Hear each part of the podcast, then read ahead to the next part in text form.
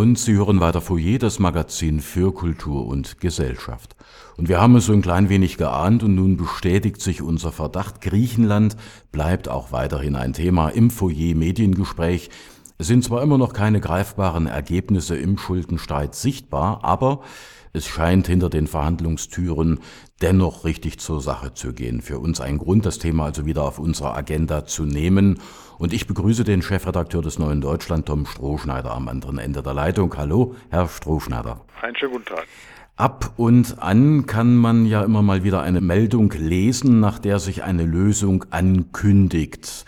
Das ist dann zumeist wieder schnell relativiert worden. Anders gesagt, es wurde in den vergangenen Wochen und Monaten gewaltig Öffentlichkeitsarbeit und Stimmungsmache betrieben und nicht selten hat man die berühmten Nebelkerzen geworfen. Wie zeigt sich Ihnen denn heute, wenige Tage vor diesem abschließenden Gespräch am Donnerstag, die Verhandlungslage aktuell? Und vor allen Dingen, wie sehen Sie die Chancen, dass da überhaupt noch eine Lösung zustande kommt? Ja, Prognosen sind äh, vor allen Dingen dann schwierig, wenn sie die Zukunft betreffen, sagt man so schön. Ich äh, glaube, dass wir beim äh, Treffen der Euro-Finanzminister am Donnerstag noch äh, gar keine abschließende Lösung sehen werden. Es gibt bereits Gerüchte über einen Krisengipfel der EU-Staatschefs am Sonntag oder am Samstag. Aber es ist so, dass in der ganzen Diskussion um das von den Gläubigern blockierte Kreditprogramm für Griechenland ja inzwischen schon sehr, sehr viele Deadlines und äh, endgültige Ultimaten ausgesprochen worden sind. Ich glaube, äh, was wir wissen müssen, ist, dass äh, die griechische Seite vereinbart hat, die beim IWF ausstehenden Zahlungen Rückzahlung von Krediten zu bündeln und am Ende des Monats äh, dann zu überweisen. Das heißt, die eigentliche Frist ist äh, Ende Juni und da sind dann noch äh, ein paar Tage mehr Zeit. Aber klar ist, wir erleben in den vergangenen Tagen wieder das, was wir im Februar auch schon erlebt haben, kurz bevor dem seinerzeitigen Kompromiss.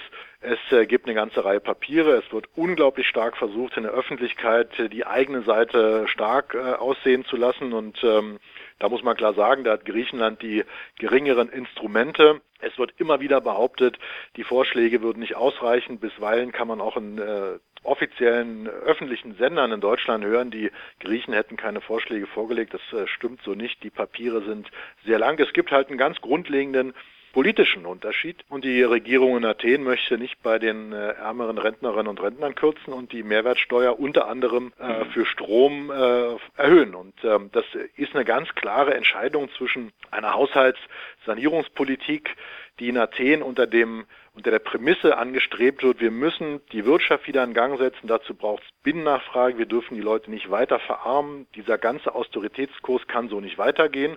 Und es gibt äh, Player unter den Gläubigern, die sind sich ja da keineswegs einig, die sagen, nein, bitte weiter kürzen. Alles, was in den vergangenen Jahren so offenkundig gescheitert ist. Dieser ganze Krisenkurs gegen Griechenland ist so offenkundig gescheitert und viele, äh, das muss man ja auch sagen, Experten äh, bestätigen das auch. Und trotzdem versucht die Politik, äh, versuchen einige der Gläuber, Gläubiger dort auf diesem Kurs weiterzufahren, eigentlich verheerend. Ich hoffe, dass es eine Einigung gibt, um das noch zu sagen. Denn äh, mit einem Scheitern dieser krisenpolitischen Debatte, mit einem möglicherweise versehentlichen oder gewollten Austritt Griechenlands aus der Eurozone ist ja niemandem geholfen. Das beschädigt die europäische Idee. Es werden andere Länder folgen, und zwar nicht nur äh, nach Südeuropa müssen wir den Blick dann wenden, sondern dann ist die EU in ihrer Stabilität äh, doch sehr stark gefährdet. Wir haben bald noch ein Referendum in Großbritannien über die EU. Also da, äh, da geht es um viel, viel mehr als um Griechenland. Nach den letzten Umfrageergebnissen äußern sich ja angeblich immer mehr Deutsche für einen Austritt Griechenlands aus der Eurozone. Da haben, Sie haben es ja gesagt, die bürgerlichen Medien richtig ganze Arbeit geleistet und das Stimmungsbarometer mithilfe der Politik eben beeinflusst. In der Vergangenheit sind immer wieder Argumente und Falschmeldungen verbreitet worden, die uns so das Bild der faulen, unredlichen und unehrlichen Griechen vermitteln wollten und das offensichtlich auch in Teilen der Bevölkerung geschafft haben. Ich denke da vor allem auch an diese horrenden Rentenmärchen, die hier im Umlauf gebracht worden sind. Erinnern Sie diese Propagandamuster nicht auch so ein wenig an die Zeiten des Kalten Krieges?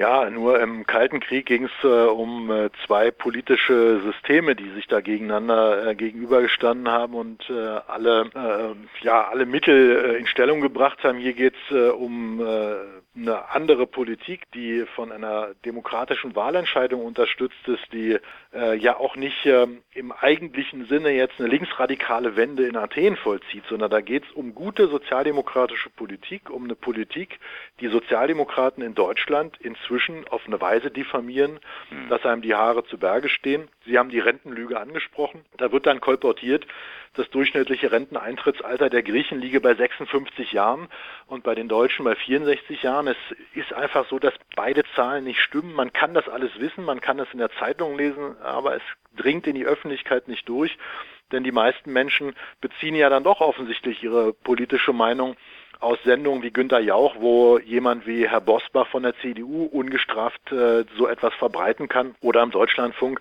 wo der Unionsfraktionsvize Fuchs dann diese falsche Zahl verbreitet. Äh, um das noch äh, anzumerken, es handelt sich bei den 56 Jahren um das äh, Einstiegszielalter der Beschäftigten im öffentlichen Dienst in Griechenland. Das kann man ja für zu früh halten, bitte sehr, aber es ist eben nicht das durchschnittliche Renteneintrittsalter, das liegt in Griechenland auch, wenn man alle Beschäftigten äh, zusammennimmt bei über äh, 60 60 Jahren, also bei 61 ist es in Deutschland ganz ähnlich.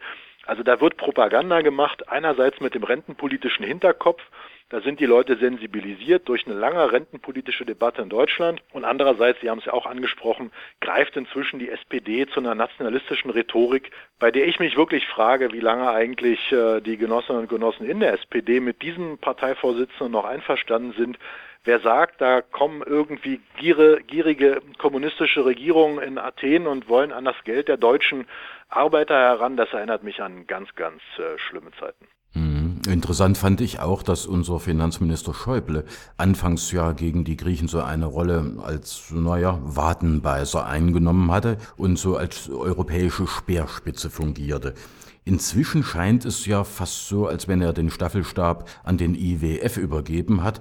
Ist das nun eine klar definierte Rollenteilung oder wie muss man das verstehen?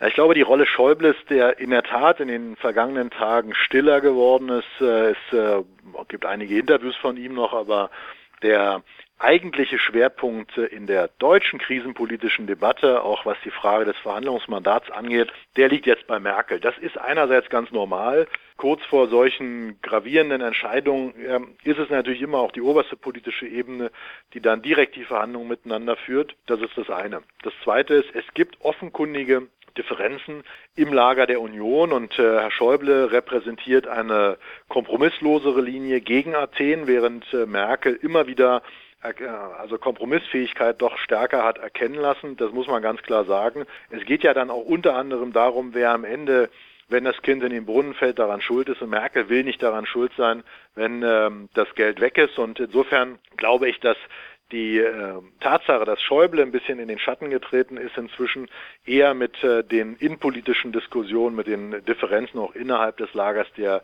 Union, äh, also mit deutschen Fragen zu tun hat. Die Rolle des IWF, der jetzt hier auftritt als derjenige, der besonders hart bleibt bei der Frage der Rentenkürzung, bei der Frage der Mehrwertsteuerpolitik, denn das sind die inhaltlichen Schwerpunkte, um die es gerade geht, das hat unter anderem damit zu tun, dass der IWF natürlich um seine Rolle, um seine besondere herausgehobene Stellung als äh, gläubiger Bank, der IWF hat bisher äh, Zahlungsausfälle bei Krediten nur bei Ländern verzeichnen müssen, die man eigentlich nicht als staatliche Organisation mehr bezeichnen kann, wie Somalia, weil das ganze Staatswesen da schon hinfällig ist.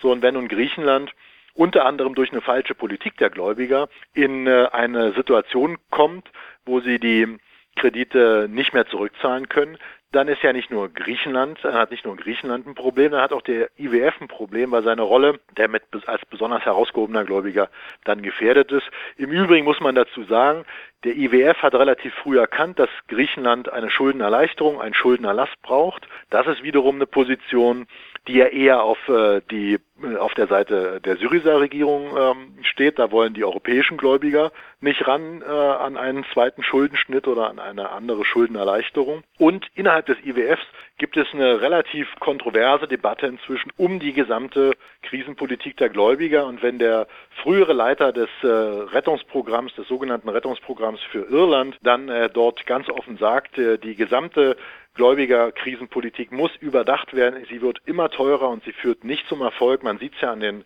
Wirtschaftsdaten in Griechenland jetzt wieder ganz genau. Dann muss das endlich mal ein Achtungszeichen für die Politik sein.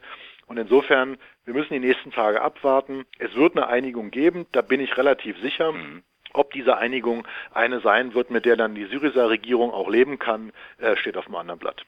Es gibt ja durchaus auch ähm, Reaktionen hier im Lande. Für den 20. Juni ist eine Demonstration in Berlin angesagt. Um was geht es da? Es ist äh, der 20. Juni, der Internationale Tag der Flüchtlinge. Äh, immer wieder alle Jahre ein Anlass, die Flüchtlingspolitik zum Thema zu machen. In diesem Jahr hat man es aber verbunden mit der Frage der europäischen Krisenpolitik. Es ist so, dass ein großer, ein großer Teil der Flüchtlinge, die nach Europa kommen, ja über Griechenland kommen.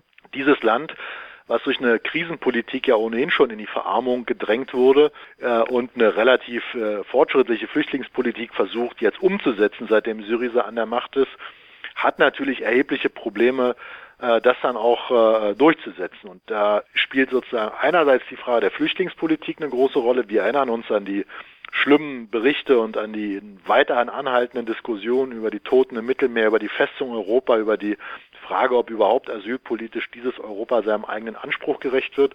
Das ist der eine Schwerpunkt. Der andere Schwerpunkt ist aber die Krisenpolitik. Es ist äh, geplant, hier in Berlin äh, mit einer Demonstration doch auch ein deutliches Zeichen zu setzen. Solidarität mit Syriza, das heißt nicht kritiklos. Natürlich ist auch diese Regierung in Athen nicht freigestellt von Kritik. Die machen Fehler, das muss man sagen. Aber grundsätzlich geht es darum, den äh, Alternativen der grundsätzlichen Überlegung, dass man eine andere Politik durchsetzen kann, als die von Merkel, von Schäuble, vom IWF und von sonst wem gefordert wird, dass man dieser Politik den Rücken stärkt.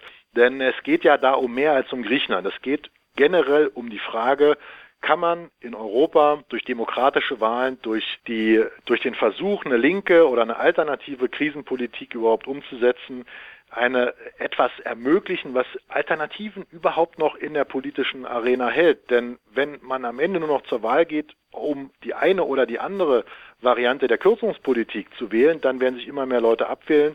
Es geht darum, Europa anders zu denken, Europa anders zu machen. Es ist eine sehr wichtige, eine sehr proeuropäische und eine ja, eine Demonstration, an der sich hoffentlich auch ein paar Leute beteiligen werden. Ja, wir halten fest, die Europäische Union wackelt in der Frage Griechenland weiter. Und wir gehen also nicht davon aus, dass es in den nächsten Tagen eine endgültige Entscheidung zur Euro-Zukunft der Griechen geben wird. Das war quasi der erste Teil unseres Mediengesprächs. Wir machen eine kurze Musik und gleich geht's weiter.